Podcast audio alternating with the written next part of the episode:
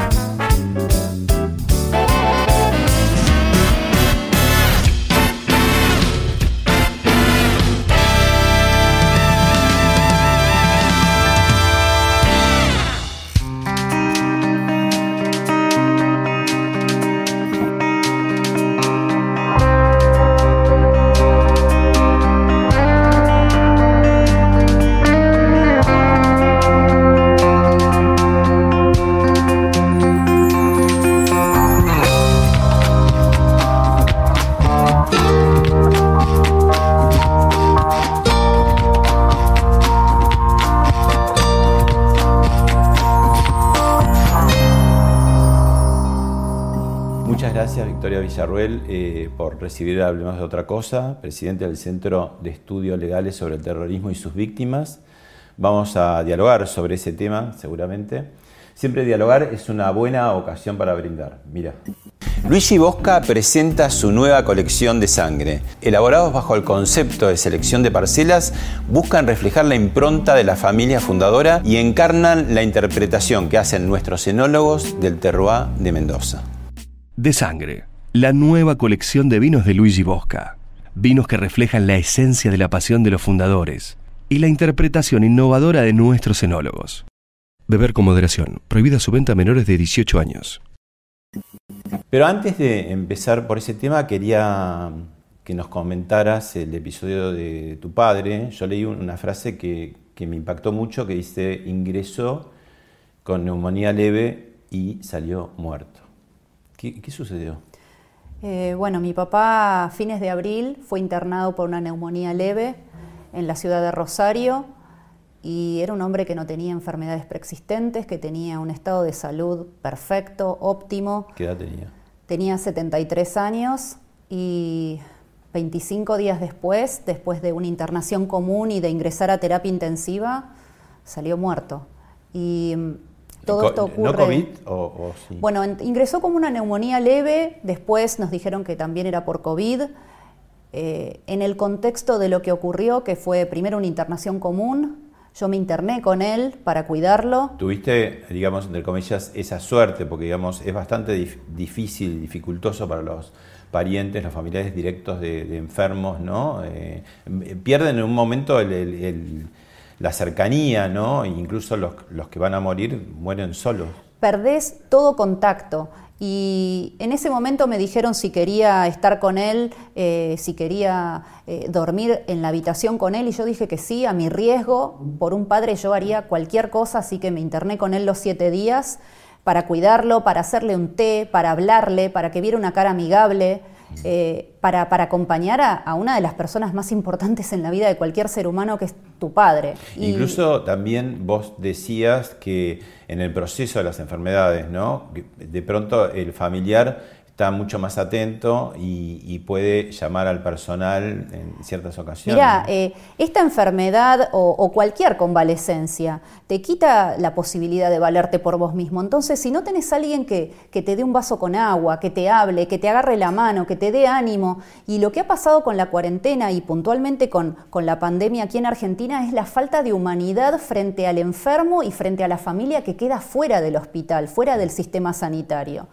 Eh, luego de esa semana de internación, él ingresó a terapia intensiva y como yo lo, he contado, es como que el cronómetro empezó a funcionar ya hacia el final de su vida. En 15 días se agotó, eh, me quedé sin padre.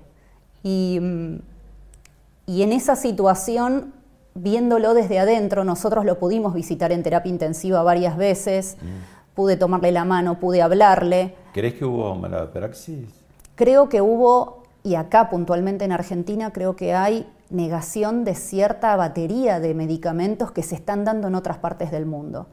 Eh, he hablado con terapistas de otros países, por ejemplo de España, y yo no soy médica, pero me detallaron la cantidad de medicamentos, de remedios, de paliativos que hay para esta situación que acá no se aplican. Quiero decirte, Pablo, que nosotros pedimos todo lo que había que escuchábamos que se podía aplicar a una persona que tenía neumonía o que tenía neumonía por COVID. Eh, pedimos anticuerpos monoclonales, plasma, eh, ibuprofeno líquido, cosas que se están aplicando en otras provincias del país, pero que en Rosario no se aplicaban y nos decían no, no, no, no, no, y era solamente oxígeno o respirador, corticoides y eventualmente el anticoagulante. Estuvo intubado. Estuvo intubado los 15 días en terapia intensiva. No había sido vacunado. No había sido vacunado. ¿Vos eh, estás vacunado? No, tampoco.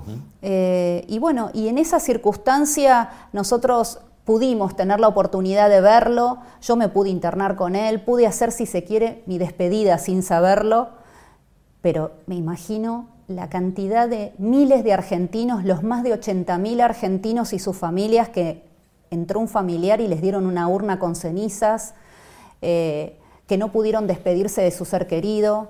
Cuando mi papá falleció, te envuelven en dos bolsas herméticas, entonces yo soy abogada, les dije que yo quería identificar el cuerpo, me dejaron entrar a la, a la morgue de COVID, entré con mi madre y con mi hermana, por supuesto todas pertrechadas, eh, con los barbijos, el camisolín, los guantes, eh, una cofia, y yo abrí la bolsa, abrí la otra bolsa y pude ver la cara de mi papá y pude tener mi, velatorio de cinco minutos con el hombre que era el puntal de mi vida.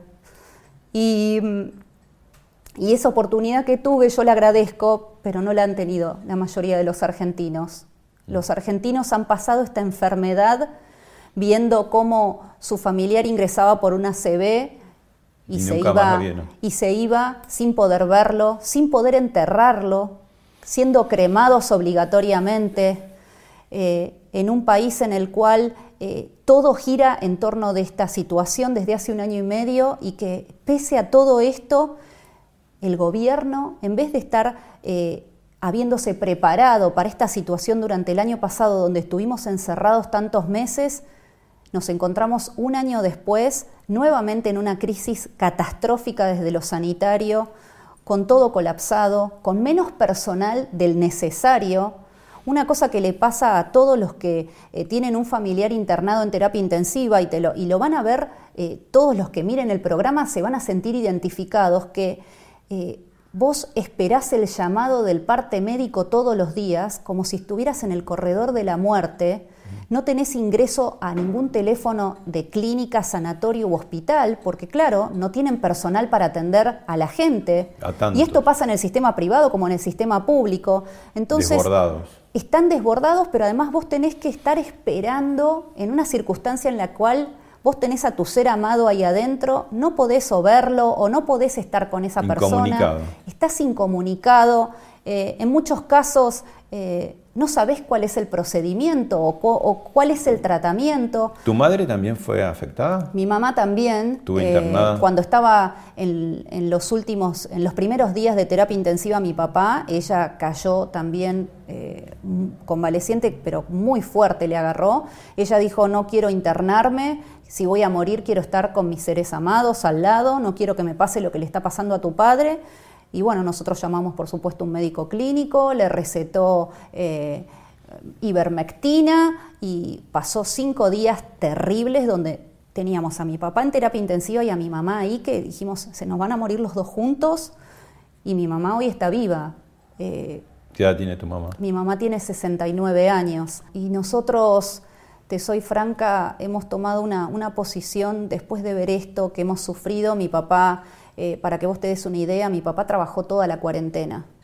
Y mientras mi papá trabajaba con 73 años, mientras mi papá pagaba unos impuestos millonarios al Estado argentino, el Estado argentino vacunaba a gente de 25 años porque pertenecía a la cámpora. Entonces, cuando vos ves este tratamiento y ves que nadie se hace responsable de los crímenes, de los negocios, de la violación a los derechos humanos, cuando vos ves esto, realmente eh, como ciudadano sentís la indefensión total, pero también sentís que no podés convalidar esto. Por eso cuando vos leíste lo que yo escribí en Twitter fue, después de apenas cuatro días de, de fallecido mi papá, fue el dolor de explicar una situación en la cual a todo el que me pudiera leer, involucrate, Sí, ¿tu papá se llamaba? Mi papá se llamaba Eduardo Marcelo Villarruel. Mm. Era, veterano de Malvinas? Era, era militar retirado hace muchos años. Fue a la guerra de Malvinas en 1982. Yo tenía siete años. ¿Estuvo en el frente de batalla? Sí, él estuvo como segundo jefe de la compañía de comandos 602 la compañía de comandos y, la unidad del ejército que mayor cantidad de bajas tuvo en la guerra para el tiempo que estuvo en las islas. Eh, tiene personas condecoradas con medallas al heroísmo, todos ellos fueron condecorados. Y, para nosotros era nuestro héroe, era, era, la persona que nosotros admirábamos eh, y, en la que, y en la que nos apoyábamos eh, en cualquier situación de la vida. Bueno, acá estamos un poco, un, rincón de, recuerdos que tienen que ver con lo que veníamos hablando de tu padre. Bueno, esta es la foto que, se sacaron en Campo de Mayo, la compañía de Comando 602, antes de salir para Malvinas. Bueno, mi papá era el más alto. Y, bueno, eh, esta compañía tuvo mucha cantidad de bajas, estuvieron menos de un mes en las islas y tuvieron enfrentamientos directos con los ingleses. Eh, mi papá siempre se ocupó de sus subordinados, mm. incluso después de terminada la guerra. Vos sabés que cuando se lo dio de baja a Rico, Rico era el jefe de esta compañía. Aldo Rico. Exacto, Aldo Rico. Mi papá quedó como el oficial en actividad de más alto rango a cargo. Entonces, eh, él hizo reclamos ante el ejército para que se les otorgara una distinción especial por las bajas que habían tenido. En ese momento era jefe del Estado Mayor el general Martín Balsa eh, mi papá hizo el reclamo pidiendo la distinción para todos sus compañeros y sus camaradas eh, que estaban vivos y por sus actos de heroísmo y se excluyó él. O sea, él dijo, yo no, no quiero pedirla por mí, la pido por mis hombres. El ejército se la negó y yo justo luego de la muerte de él estaba leyendo los reclamos que él hizo ante el ejército pidiendo esta distinción y, por eso me gustaba transmitirles a sus subordinados que él se ocupó hasta el último minuto de que ellos fueran distinguidos y reconocidos por el Estado argentino. Vos empezaste a, presidir este centro eh, legal de, víctimas del terrorismo 2007 más o menos. Eras muy, muy, eh, joven, ¿qué edad tenías? Y tenía 32 años, 33. ¿Qué es lo que te llevó? ¿Tu padre estuvo involucrado eh, con, la represión de la dictadura militar? Bueno, mi papá era militar en la década del 70. Eh, después te voy a contar algunas anécdotas que, lo muestran de, cuerpo entero, pero mi papá era militar y en septiembre del 73 eh, él estaba aquí en la ciudad de Buenos Aires preparándose para ir destinado a la Antártida. En ese momento, cuando vos eh, ibas a la Antártida, te operaban de todo lo que te pudiera dar problemas en el continente blanco, porque allá no había hospitales, no había nada. Entonces lo operaron de amigdalitis, de apéndice, eh, tabique, de desviación de tabique, etc. Y bueno, y cuando lo operaron, la convalecencia la pasó acá en la ciudad de Buenos Aires en el Comando de Sanidad, que queda en la calle Combate de los Pozos. Y bueno, en ese momento, el 5 de septiembre del 73, el Ejército Revolucionario del Pueblo, COPA, el ERP, COPA, el Comando de Sanidad. Querían robar los medicamentos y las armas que había allí adentro.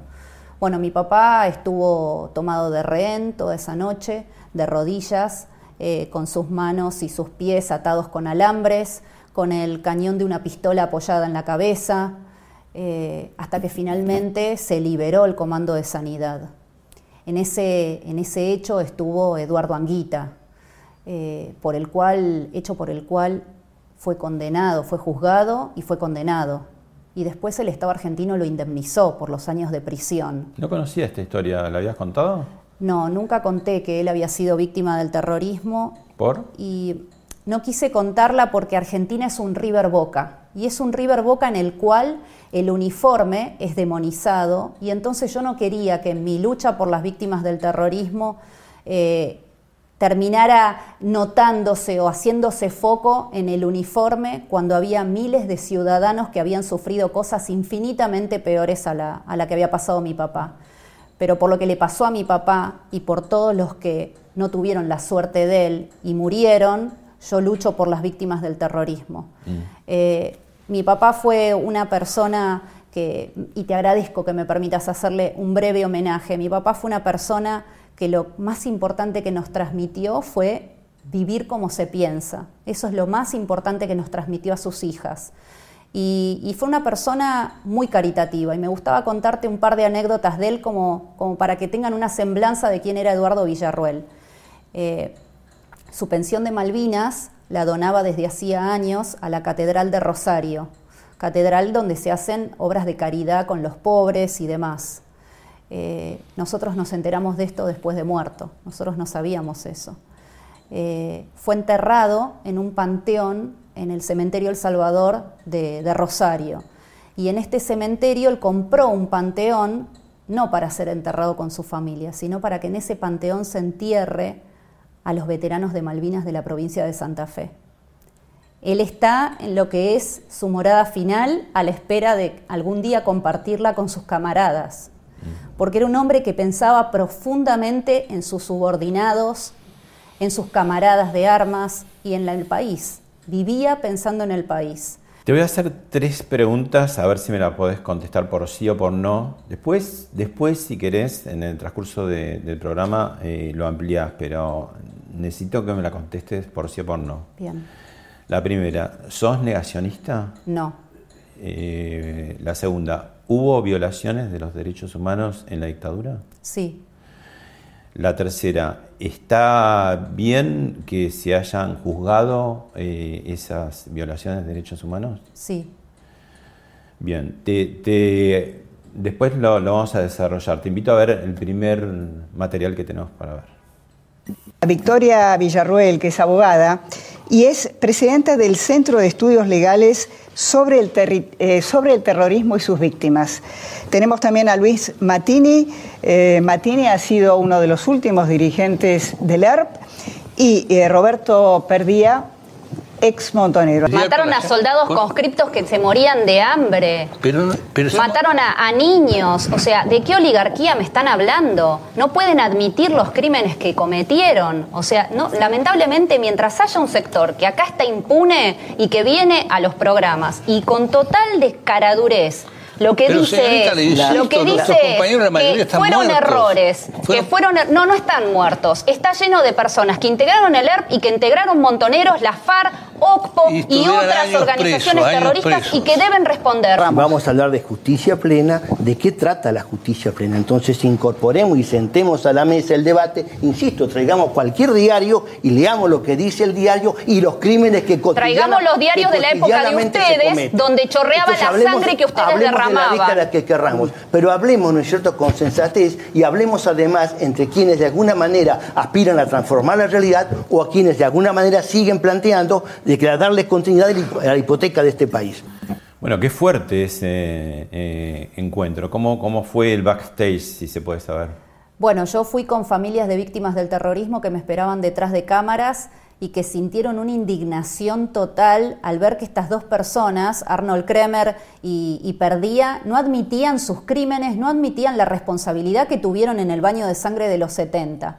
Ellos fueron acompañados por gente joven, yo no, no sé quiénes eran, eh, sentí escalofríos en ese estudio, eh, tuve miedo por mi vida eh, y durante mucho tiempo lo tuve porque los había enfrentado y era el único ciudadano en décadas que, había, que les había dicho en la cara que eran unos asesinos. Así que una de las entrevistas más difíciles que tuve y, que, igual recuerdo como, como un hito. Otra pregunta difícil sería si... mm, eh, suscribís la teoría de los dos demonios que, contemos, tiene que ver con eh, equiparar, digamos, las violencias del eh, terrorismo guerrillero y el terrorismo llamado de Estado.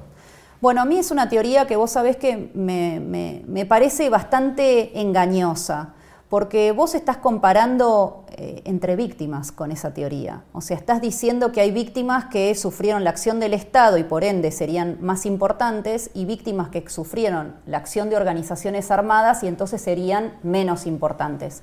Y la verdad es que las víctimas son todas importantes, independientemente de quién ocasiona el daño. De hecho, el derecho penal diferencia si el daño te lo hace un agente del Estado, la condena va a ser mayor para esa persona que si la hace un terrorista. Ahora, la víctima es la misma, la sangre se vierte de la misma forma.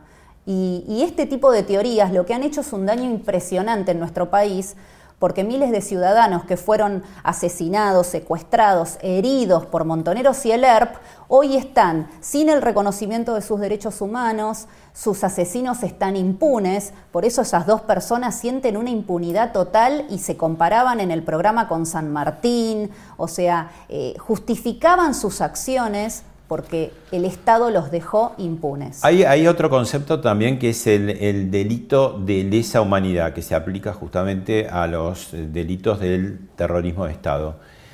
¿Los delitos de, la guerrilla no serían de lesa humanidad o hay algunos que sí? Por ejemplo, hay toda una controversia con respecto al asesinato de, José Ignacio Rucci, el titular de la CGT, porque ahí hubo cierta connivencia del grupo que lo mató con algunos funcionarios al menos de lo que entonces era la gobernación de la provincia de Buenos Aires, con lo cual estaría el Estado un poco incluido en eso. Bueno, a ver, en el, en el mundo entero, lesa humanidad es cometida por el Estado o por organizaciones armadas. Eh, la diferenciación exclusivamente de que, de que los actos de lesa humanidad son cometidos por el Estado ocurre exclusivamente en la República Argentina. De hecho, a mí me sorprende sobremanera que se juzgue solamente a agentes del Estado y no a terroristas, cuando desde el juicio de Nuremberg en Alemania se juzgó a Streicher, que fue una persona que era editor de un diario que incitaba a la limpieza étnica pero no era parte del gobierno nazi, no era parte de la CSS y sin embargo fue juzgado y no era parte del Estado, era un civil, era un editor de un diario. Entonces, desde ese momento hasta acá ha habido infinidad de antecedentes jurisprudenciales y de doctrina donde en ningún momento se descarta que los terroristas cometan delitos de lesa humanidad casualmente atacan a la población civil y no combatiente. Cuando un militar, como mi papá, estaba pernoctando en una unidad militar y lo toman de rehén y lo torturan eh, durante, durante la toma de una unidad militar, esa persona es un no combatiente en esa situación y para el derecho internacional humanitario es como un civil. Eh, vemos otro informe, pasó por, hablamos de otra cosa, Seferino Reato y dijo esto. En la Argentina el mesianismo es nuestro.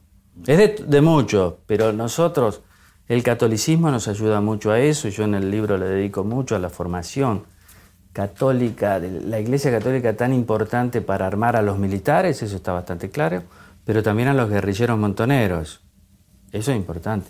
Y ese mesianismo y ese providencialismo están en el origen del peronismo. El peronismo es eso, es una figura por eso este problema de que ahora la figura que es presidente no es la figura más importante dentro de la coalición, la que tiene más, más votos. Es una figura que te promete algo mágico, una tercera vía, ¿viste?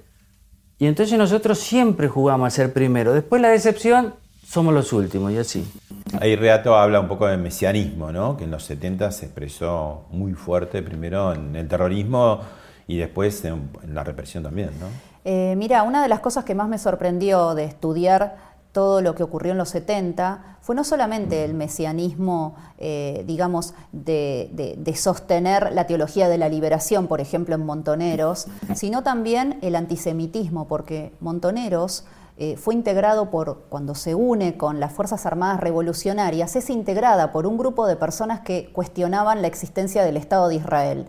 Y cuando estas personas se unen, son las que terminan haciendo el, el convenio, el contrato de colaboración con la OLP, la Organización para la Liberación de Palestina, con Yasser Arafat viajan a Palestina y eh, intercambian una fábrica de armamento móvil que tenía Montoneros por entrenamiento en Palestina. Por esa razón, en los primeros atentados cometidos por la OLP en Israel se utilizó manufactura de eh, autoría montonera, se utilizaron explosivos eh, realizados por montoneros. Y vos dirás, bueno, pero esta gente que integraba montoneros serían católicos a ultranza o serían antisemitas. Ellos reivindicaban, ¿te acordás cuando el secuestro de Aramburu, que incluso hacían sus eh, observaciones desde el colegio Champagnat? Exacto, exacto. Bueno, ellos estudiaron en el caso de Aramburu toda la situación, pero este El caso del padre Mujica que estaba cerca, que después bueno, muere bajo las balas de, supuestamente de montoneros, otros dicen de AAA. Lo que no cabe duda era que una organización terrorista peronista, claramente, de ultraizquierda o de ultraderecha. Eh, pero vos sabés que en el caso puntual, y yendo a eso de la OLP, y, eh, te encontrás que eran combatientes judíos los que cuestionaban la existencia del Estado de Israel. O sea, eh, hubo gente dentro de montoneros que, no sostenía ni siquiera la existencia del Estado de Israel. Y en el caso puntual que vos me estás mencionando del padre Mujica, eh, hubo personas que fueron asesinadas por su militancia católica dentro de, los civiles asesinados por el terrorismo, como por ejemplo el profesor Sakeri. O sea, eh, estaba todo envuelto no solamente dentro de una cuestión política, sino de una cosmovisión de cómo debía ser el mundo, porque en el fondo lo que el terrorista pretende es la toma del poder y es la imposición de sus ideas religiosas, de sus ideas políticas, de su visión de cómo debemos vivir los demás. Mm. Hubo un, no un enfrentamiento, sino un debate muy civilizado, también bastante inusual, en Intratables hace ya tiempo entre Silvia Iberzábal, que es hija de una víctima del terrorismo, y precisamente Eduardo Anguita, que vos lo nombrabas anteriormente. Lo vemos y lo charlamos.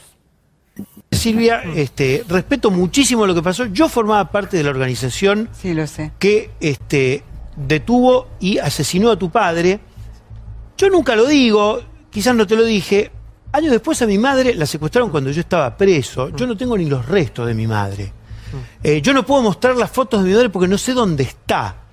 Y esto no me da ningún derecho a la revancha ni a faltarle respeto a las víctimas o a los familiares de las víctimas. Entonces, en este plano, me parece que la convivencia es lo que nos permite avanzar. Sinceramente, el llamado a reconciliación extemporáneo, forzado, por parte de un episcopado que tiene que dar cuentas de lo que hizo esos años, no nos ayuda. Y sinceramente creo que no les ayuda a ustedes, Silvia, ni nos ayuda a quienes fuimos protagonistas, pero también víctimas. ¿Qué sentís con, Silvia cuando, cuando la ves? Bueno, siento que somos parte de una tragedia, esta es la verdad. Para y, puedo ponerme en el lugar de ella y mirar con sus ojos. Mm. Porque me parece que si no logramos en esta sociedad mirar con los ojos de los otros, mal podemos defender quienes hemos luchado. Bueno, hay un reconocimiento ahí, pero con algunos eh, condicionamientos. Te voy a ser franca, me resulta indignante eh, y, recuerdo el programa y me indigné en mi casa porque Anguita fue parte del problema. Anguita integraba una organización terrorista y Anguita en, democracia atacó una unidad militar. Igual cumplió parte de la pena, ¿no? Cumplió la mitad de su pena. Él sí le operó el 2 el dos por 1, al que tanto se negó en su momento. Eh, y, y él fue condenado y fue juzgado y condenado por jueces civiles. O sea, él no fue juzgado y condenado por jueces militares, sino por jueces civiles y por un atentado cometido en democracia como es el ataque a una unidad militar. Eh, el padre de Silvi Barzábal es un hombre que fue secuestrado en la unidad militar en la que vivía, eh, torturado durante 10 meses y finalmente asesinado como un perro adentro de un armario metálico. O sea, definitivamente no hay ni punto de comparación entre una cosa y otra. Eh, y, la verdad que yo no estoy de acuerdo en la reconciliación basada en la impunidad. Yo únicamente estoy de acuerdo en que Argentina debe abandonar la grieta que se ha originado en la década del 70, pero basándonos en la justicia, en la verdad. ¿No crees que el presidente Raúl Alfonsín intentó hacerlo, digamos, al, buscar el juzgamiento de los jefes militares? pero también de los jefes terroristas, ¿no? Bueno, se juzgaron tres juntas militares y se juzgaron a siete cabecillas de Montoneros y el ERP. Eh, de los cuales solamente se juzgó a cinco, porque había dos que estaban fugados, que eran Firmenich y Gorriarán Merlo. Eh, la realidad es que cuando vos analizás el juicio por la causa 13, que es la causa de los militares, y el juicio que se hizo a los terroristas, vos podés notar que el juicio de los terroristas no fue televisado, no tuvo testimonios públicos, las víctimas no fueron a dar testimonio como sí ocurrió con las juntas militares, o sea, en definitiva, no hubo una CONADEP para las víctimas del terrorismo, o sea, hubo ya desde el año 83 en adelante una diferenciación entre las víctimas. Y el problema de nuevo, Pablo, es que la sangre es la misma, el ser humano es el mismo, el conflicto ocurrió en el mismo momento y por lo menos en mi visión de las cosas, eh, un niño de tres años asesinado como Juan Eduardo Barrios, asesinado por montoneros, es mil veces más inocente que Rodolfo Walsh, mm. que era miembro de Montoneros. Pasó por Hablemos de otra cosa Estela Carlotto, titular de Abuelas de Plaza de Mayo, y dijo lo siguiente. ¿No sentís un poco que el kirchnerismo se apropió mucho de, la, de, los, de, la causa de los derechos humanos? No, nosotros nos apropiamos de los Kirchner. ¿Ustedes se apropiaron? Sí. Claro, porque ellos hasta 2003 tampoco se habían interesado mucho. No, no, nadie vino a molestarnos nunca ni a decirnos nada de lo que teníamos que hacer. Ellos fueron compañeros de militancia. Yo creo que han caminado las calles de La Plata juntos con Laura. Claro, pero como este, gobernador, digamos, No, no, no lo conocíamos, no lo conocíamos. La conocimos a ella cuando fue parlamentaria y ahí, muy agradable, muy simpática, nunca se inmiscuyó en nuestra vida, en nuestro trabajo institucional, o dijo nada, absolutamente. Cuando sube al gobierno Néstor, para nosotros era un desconocido total, no sabíamos quién era. Claro. Bueno, un poco aquí se refiere al tema de los derechos humanos, que era una causa como ajena también, ¿no? A lo que fue los fundadores del kirchnerismo, por decirlo de alguna manera. Ahora, eh, vos, eh, vos eh, reconocés que hubo violaciones a los derechos humanos por parte de la dictadura. En ese caso, ¿qué pasa? ¿Qué, ¿Cuál es tu concepto? Mira, yo obviamente soy abogada, o sea que ya de por sí la interrupción del orden constitucional ya es un hecho reprochable. Eh, lo que sucede es que todo esto ocurre en un marco en el cual se oculta una parte de la historia que es a la que yo vengo a traer a colación constantemente. Eh, mira, te quiero contar una anécdota que me parece importante respecto de madres y abuelas. Más allá de que ellas nunca han tenido un acercamiento con nosotros y nunca han querido compartir ningún espacio con nosotros. ¿Y ustedes quisieron? Yo lo haría como, presidente de la asociación civil que representa a las víctimas del terrorismo de los 70, yo tendría una reunión con ellas. Eh, Porque está claro también que, digamos, eh, no, además no todos los casos de madres y abuelas son madres y abuelas de terroristas, algunas sí, reconocidos, luchadores, bueno, como le digan eh, y eso tampoco, digamos, de alguna manera justifica que hayan sido víctimas de eh, cosas de fuera de proceso, ¿no? Mira, hasta, un hasta un terrorista tiene derechos humanos, pero el problema es cuando el terrorista tiene derechos humanos y su víctima no. Y eso es lo que ocurre en Argentina. En Argentina, eh, la hija de Estela de Carlotto integraba Montoneros, fue reconocida como víctima y sin embargo las víctimas de montoneros no tienen derechos humanos, no tienen derecho a la verdad, a la justicia y a la reparación. Eh, de hecho, me gustaba contarte una anécdota que, me parece importante para clarificar. Eh, se llaman madres de la Plaza de Mayo, abuelas de la Plaza de Mayo, porque bueno, hacían las rondas en la Plaza de Mayo. Quiero decirte que las primeras mujeres que hicieron las rondas en la Plaza de Mayo y depositaban flores en la pirámide de Mayo fueron las mujeres y las hijas de víctimas del terrorismo. En democracia ocurrió eso, en el 75. Eh, los diarios de la época dan detalle de eso, que eran estas mujeres pidiendo justicia y depositando flores en la pirámide de Mayo pidiendo que por favor hubiera justicia para sus familiares. Años después eso fue apropiado. Ahora, ¿y, quedaron las víctimas del terrorismo como una especie de limbo? atrapadas, ¿no? Porque, digamos, tampoco son personas, esos familiares que sean militantes contra los derechos humanos, en general son apolíticos, no tenemos conocimiento, es decir, eh, están como eh, ocultos, ¿no? Bueno, creo que una de las grandes, uno de los grandes éxitos del terrorismo ha sido garantizarse su impunidad, y su impunidad se garantizó reescribiendo el pasado de todos nosotros, un pasado en el cual de pronto eliminaron a las víctimas del terrorismo de la historia. Si no hay víctimas del terrorismo, no hay terroristas.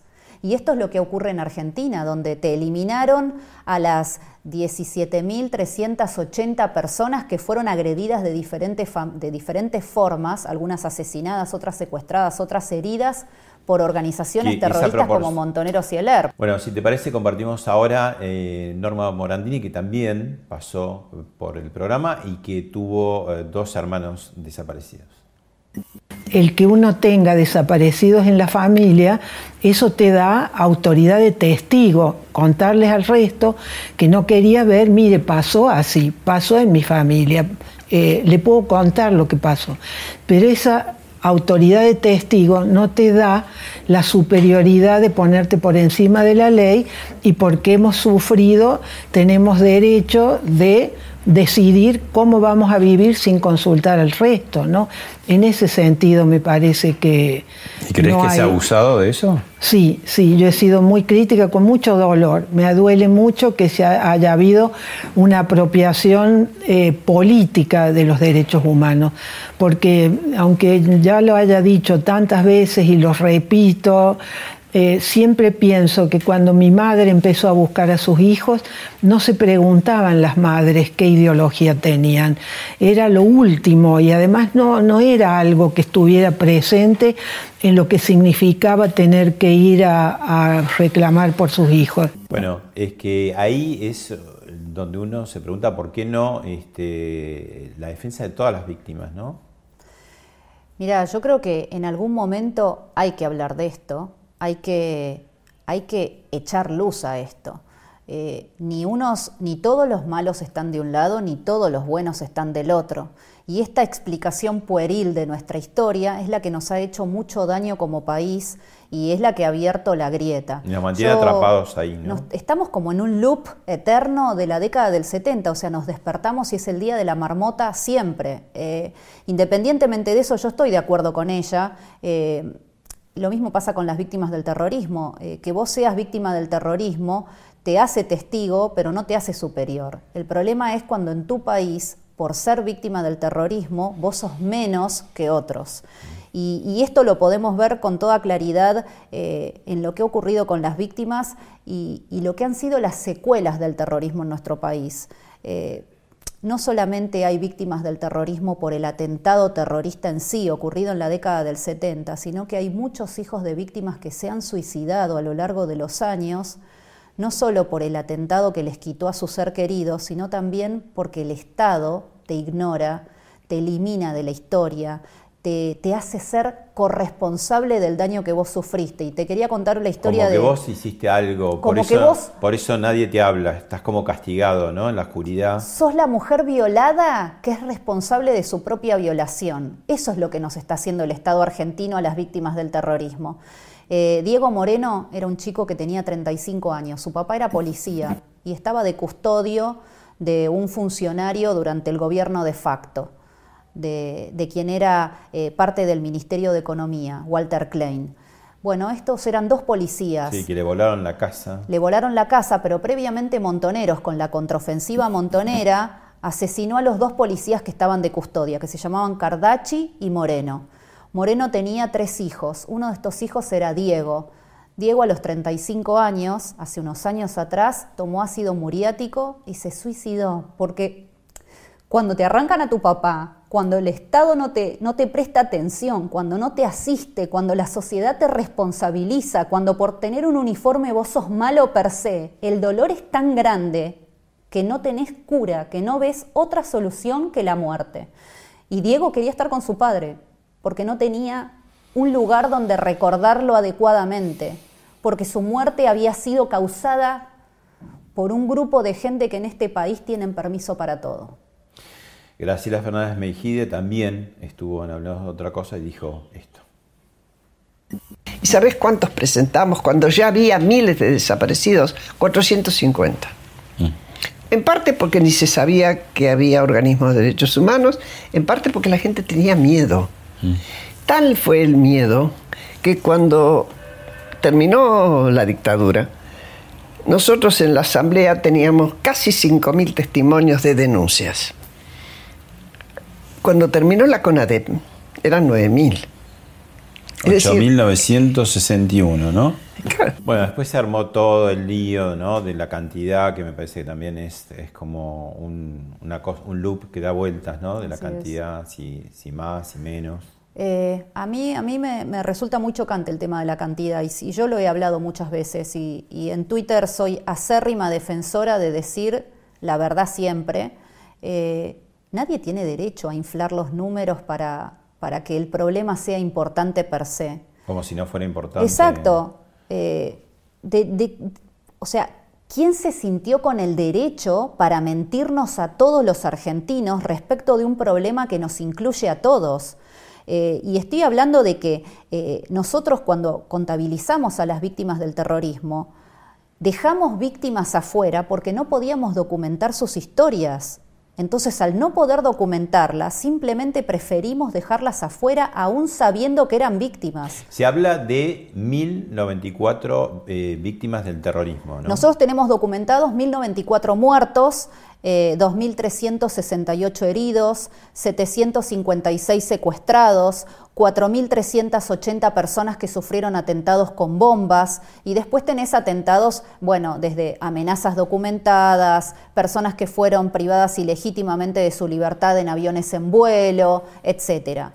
Por eso me, molesta mucho el tema de la mentira respecto de las cifras. Eh, una víctima es importante, un desaparecido es importante, entonces digamos la verdad. Ahora, vos hablas de 1094 asesinados por el terrorismo y fíjate que ETA, ¿no? la organización terrorista española, en mucho más tiempo, cuatro veces más tiempo, entre 1961 y 2011, mató a 864 personas. Así es. Te, invito a ver una parte de Patria, que es justamente la miniserie que trata este tema. Necesito a alguien que me busque en contacto con ETA. José Mari no está en ETA. ¿Qué va a estar? ¡Es José Mari! ¿Qué estás diciendo, hijo? ¿Qué quieres? ¿Que me quede en casa? ¿Y quién va a luchar por este país? ¿Tú? ¿El Aita? ¿Quién hostias? Yo no he educado a mi hijo para que mate. Matan y les matan. La policía está mintiendo. El Estado español está mintiendo. ¡Mentirosos de mierda! ¡Fachas asquerosos! ¡Me lo van a matar! Quítate las dudas y los remordimientos de la cabeza, miren. Esta lucha nuestra son la lucha justa de un pueblo en su legítima aspiración a decidir su destino. Es la lucha de David contra Goliat. ¿Tú crees que Goliat, con su tricornio en la cabeza y sus torturadores, van a mover un dedo en favor de nuestra identidad? Bueno, ahí es como que España, a partir de la novela eh, y ahora de la serie, empieza a poder mirar un poco eh, también eh, el drama de los dos lados, ¿no? porque en el, caso este, justamente hay, son amigas la que es la madre del asesino y la esposa del asesinado, ¿no? de un empresario. Em, digo, es como un, principio de. Porque también en otros lados sucedía esto, ¿no? Como que. ¿Por, qué te parece que se da? Bueno, vos sabés que eh, hay familias de víctimas del terrorismo que tienen familiares terroristas y que en algunos casos, cuando yo las he entrevistado, me han dicho, mi prima fue la que delató donde estaba mi padre y lo mataron después. O sea que esa, esa situación que vos ves en Patria, acá en Argentina también se dio. Acá en Argentina, de hecho, se continúa hasta el día de hoy. Eh, te puedo dar, por ejemplo, el caso de gente que perdió sus familiares asesinados por el terrorismo en hechos públicos de una, de una agresividad, de un salvajismo inusitado y que hoy hijos de esas personas son juzgados por lesa humanidad por haber sido militares. O sea, esta historia de, que vos tenés a los culpables solo de un lado y a los impunes solo del otro se continúa hasta el presente. Y, vos fíjate que en España el tratamiento de las víctimas del terrorismo, siendo muchas menos que en Argentina y, más, y en mayor cantidad de tiempo, ha sido tratado de otra forma diametralmente distinto. En España las víctimas del terrorismo tienen memoriales, han sido indemnizadas, tienen el Día Internacional de las Víctimas del Terrorismo, el Día Europeo de las Víctimas del Terrorismo, el Día Español de las Víctimas del Terrorismo. Aquí en Argentina lo único que hay es olvido, es echar tierra sobre estas tumbas y hacer como que nunca existieron estas personas. Y por esa razón... Eh, yo me involucré no solo por lo que le pasó a mi papá, sino también porque había familias a las que yo conocí que habían sufrido un dolor lacerante, un dolor sin cura y a la cual la sociedad prefirió mirarlas. ¿Por qué? Porque era políticamente incorrecto hablar de ellas. Mm. Algunas imágenes de tu álbum, contanos qué, qué vemos. Bueno, acá, acá estamos viendo el Memorial de las Torres Gemelas y yo estoy en Nueva, York con Francis de Uganda, con Lori de Estados Unidos, que fueron víctimas del terrorismo en un atentado de Uganda en 2010. Bueno, él es un amigo que yo quiero muchísimo. Es impresionante cómo eh, cuando tenés algo en común como es eh, una experiencia tan tan importante en la vida de una persona como es un atentado terrorista, después te unen un montón de situaciones. Imagínate, yo pensé que no iba a tener nada en común y hasta el día de hoy, esto fue en el 2012, somos amigos y nos matamos de risa. Claro, porque no, te quedaste con el terrorismo en los 70, sino que, bueno, hubo otras cosas como este, por ejemplo, el atentado de las Torres Gemelas, y acá hay otra foto con otra víctima, digamos, de, del fiscal la hija del fiscal. Bueno, acá estoy con Yara Nisman. Eh, nosotros en el año 2017 viajamos con ella a Estados Unidos a un programa que es para jóvenes que fueron víctimas del terrorismo. Eh, el papá de Yara fue la víctima número 86 del atentado a la AMIA y, nosotros la invitamos. Yo hablé con su mamá, con Sandra, le dije, mira, me parece que este viaje había pasado un año y medio, perdón, 2010 y Sí, 2016. Yo le dije, pasó un año y medio del, asesinato, eh, ¿te parece que, Yara venga conmigo a, Nueva York? Y, y, conozco otros chicos y demás. Bueno, Sandra accedió, fue una semana hermosa, nos hemos reído, lo que vos ves en la foto fue lo que pasó toda la semana todos los chicos que eran de Irlanda del Norte, España, Colombia, Estados Unidos, Reino Unido, eh, Francia, de distintos países del mundo que eran víctimas del terrorismo, conocían quién era Yara y, era una chica de 16 años con una entereza como yo no le vi a nadie, teniendo un, sufriendo la muerte de su padre en forma pública. Eh, conocida por toda la Argentina y por todo el mundo y sin embargo tuvo una entereza, una alegría. Seguimos, hasta seguimos en contacto hasta el día de hoy, nos saludamos por los cumpleaños. Eh, la verdad que yo la quiero muchísimo y para mí fue un honor y una alegría poder haberla invitado y compartir con ella esa semana. Este no es un caso de terrorismo, pero ha sido un hecho también trágico, dramático, el hundimiento del submarino. Exacto, bueno, eh, esta es Silvina Krausik, eh, la hermana de la submarinista Eliana Krausik, la primera mujer submarinista de Argentina y de Latinoamérica, eh, a la cual yo las admiro mucho a las dos. A Eliana no la conocí, pero a Silvina la admiro porque ha sufrido una situación sumamente traumática como es perder a tu hermana eh, en un hecho que hasta el día de hoy no ha sido esclarecido y, bueno, y aquí estamos en la inauguración de un busto que se hizo en la, en la ciudad, en la provincia de Misiones, en Posadas, ellas son de Misiones. Eh, y siento profunda admiración por este tipo de mujeres que crean historia, que son únicas, que son excepcionales, que hacen algo que no ha hecho otra persona antes. Así que la verdad que para mí Eliana Krausik y su hermana son dos mujeres excepcionales. Vamos a ir ahora a una pausa y a la vuelta nos vas a contar de otros terrorismos que existen actualmente, también en Argentina. Ya volvemos.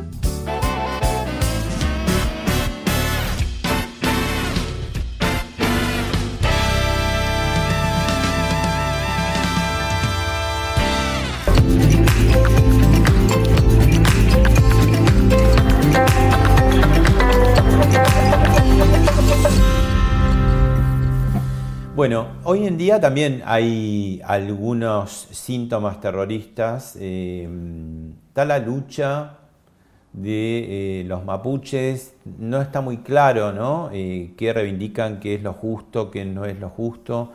Pareciera que hubiera también este, muchos miembros de esa comunidad que están, viven en sociedad y que cuestionan estos, pero hay otros grupos especialmente en Chile, muy fuerte, pero en la Argentina, en el sur, en la Patagonia, en Mascardi particularmente, desde hace unos años con mucha virulencia, ¿no?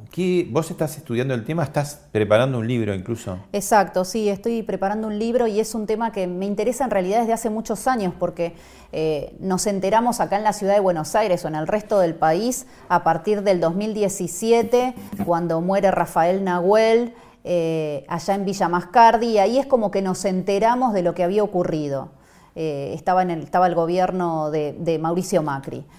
Pero la realidad es que esto es un tema que viene de hace mucho tiempo, y viene desde hace mucho tiempo porque diferentes leyes promulgadas por el Estado argentino han creado como un estatus para un determinado sector de la sociedad, que son aquellos que son pueblos originarios. Entonces, si vos te presentás como pueblo originario y tomás una determinada cantidad de tierra eh, y te asentás y decís, bueno, acá estaban mis antepasados, el Estado argentino te reconoce el derecho preexistente sobre esa tierra, aunque esa tierra sea o fiscal o sea tierra de propiedad privada. Entonces, eh, esto está creando toda una, serie de problemas de ocupaciones y usurpaciones, de delitos asociados con esto, de la construcción de un relato histórico que no necesariamente es el que, el que realmente ocurrió en los hechos. Por ejemplo, vos mencionabas al principio que Chile, eh, bueno, el problema es mucho más grave. Es que, claro, el pueblo mapuche es originario de Chile, no es originario de Argentina. Entonces, por supuesto, los descendientes de mapuches en Chile son una cantidad infinitamente mayor a la que nosotros tenemos en nuestro país. En nuestro país los asentamientos mapuches no tienen mucho más de 130 años en nuestro territorio, o sea, ya nosotros éramos un, país independiente, ya teníamos obviamente toda la estructura política que conocemos hasta el presente, o sea que no es que estas personas están desde antes de la colonización española, sino que se asentaron en los últimos 130, 135 años. Bueno, y esto que Como está ocurriendo... parte, digamos, de esa eh, circulación que hay entre argentinos y chilenos, muchas familias que son binacionales, ¿no? Tal cual. Bueno, a ver, eh, yo me acuerdo cuando eh, con mi papá estuvimos destinados en la provincia de Chubut, en el extremo sur de la provincia de Chubut, frente a la frontera con Chile, en un pueblito que se llamaba Río Mayo, que a mí me pareció el paraíso en la tierra, y, la realidad es que en este pueblito vos veías que, bueno, que las mujeres chilenas cruzaban Argentina, tenían sus bebés en nuestros hospitales, después se cruzaban para Chile, o sea, era una circulación constante en la Patagonia Argentina. Y lo mismo ocurre desde hace mucha cantidad de años. Entonces, esto ha pasado, el pueblo mapuche es un pueblo que en ese momento era nómade, después se hizo más sedentario, entonces se instalaron aquí en nuestro territorio y bueno, y muchos están reclamando todo lo que te puedas imaginar, o sea, desde Loma La Lata en Neuquén hasta eh, la ladera del Cerro Chapelco, eh, por supuesto territorio o terrenos del ejército en Bariloche, terrenos de privados como ocurre en Villa Mascardi, o sea, hay mucha cantidad de usurpaciones y el Estado argentino en vez de dar una respuesta, obviamente desde la asistencia también, porque yo no estoy de acuerdo en pasarle con una planadora al que es mi enemigo o al que es la persona que piensa distinto a mí, yo estoy de acuerdo en la aplicación de la ley para todos por igual, entonces lo que yo creo que hace falta aquí es hacer respetar la ley. Una persona que usurpa una tierra tiene que ser, eh, digamos, sacada de ese lugar y tiene que responder penalmente por la comisión de ese delito, porque si no, entonces cada uno hace lo que quiere, eh, me gusta, no sé, algún lugar en Palermo, voy y te usurpo el departamento. Es la ley de la selva. Eh, un poco lo que está pasando, y esto se ha acentuado en los últimos años y sobre todo con la modificación de la Constitución en el 94, es que vos, si sos pueblo originario, tenés un estatus superior al resto de los ciudadanos. Y esto rompe el principio de igualdad y por lo menos para mí no está bien. La última. Eh, ¿Vas a entrar en la política o querés ser candidata? ¿Qué, ¿Cuál es tu idea? Bueno, yo estoy en la política partidaria en realidad desde hace muchos años hablando de este tema, imagínate que es un tema poco menos que prohibido en la Argentina, pero sí tengo intención de, de, irme involucrando más formalmente en lo partidario, si bien todavía no encuentro un espacio que recepte la voz de todos aquellos que no tenemos voz en la política, que queremos que se respete la ley, que queremos la vigencia de los derechos humanos. Eh, a mí se me indica siempre como que soy de, de, extrema derecha y la realidad es que mi discurso está basado en la aplicación de los derechos humanos, pero la aplicación de los derechos humanos para todos, sin diferenciación para todos los ciudadanos, independientemente de lo que pienses, de la religión que tengas o del sexo que tengas. Y eso me hace ser una persona que es ecléctica en su forma de ver eh, la política. Yo creo que en algún momento sí me voy a implicar más, más, más eh, fuertemente, me interesa, tengo la, la intención de hacerlo, pero aún no he encontrado un espacio donde se nos escuche a los que pensamos diferente. Muchas gracias, Victoria. Gracias, Pablo.